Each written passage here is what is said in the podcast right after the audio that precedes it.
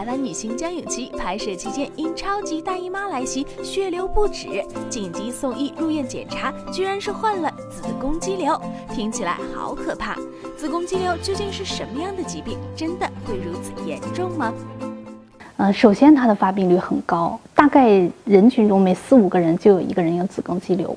有了肌瘤以后，每年起码要做一次 B 超啊，到妇产科医生那儿做体检、做随诊。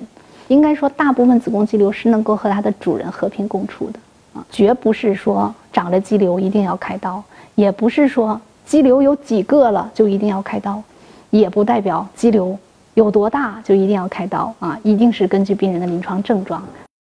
看来子宫肌瘤并没有想象中的那么可怕。那么什么程度的病症才需要去医院接受治疗呢？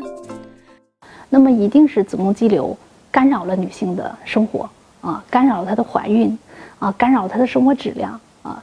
例如她的月经变频发了，她总是来一大姨妈。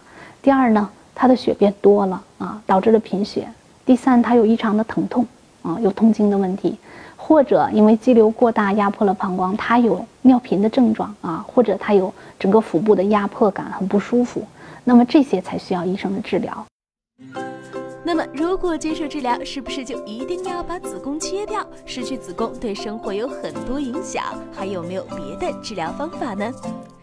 目前呢，针对子宫肌瘤的治疗方式、治疗理念都在不停的变化啊。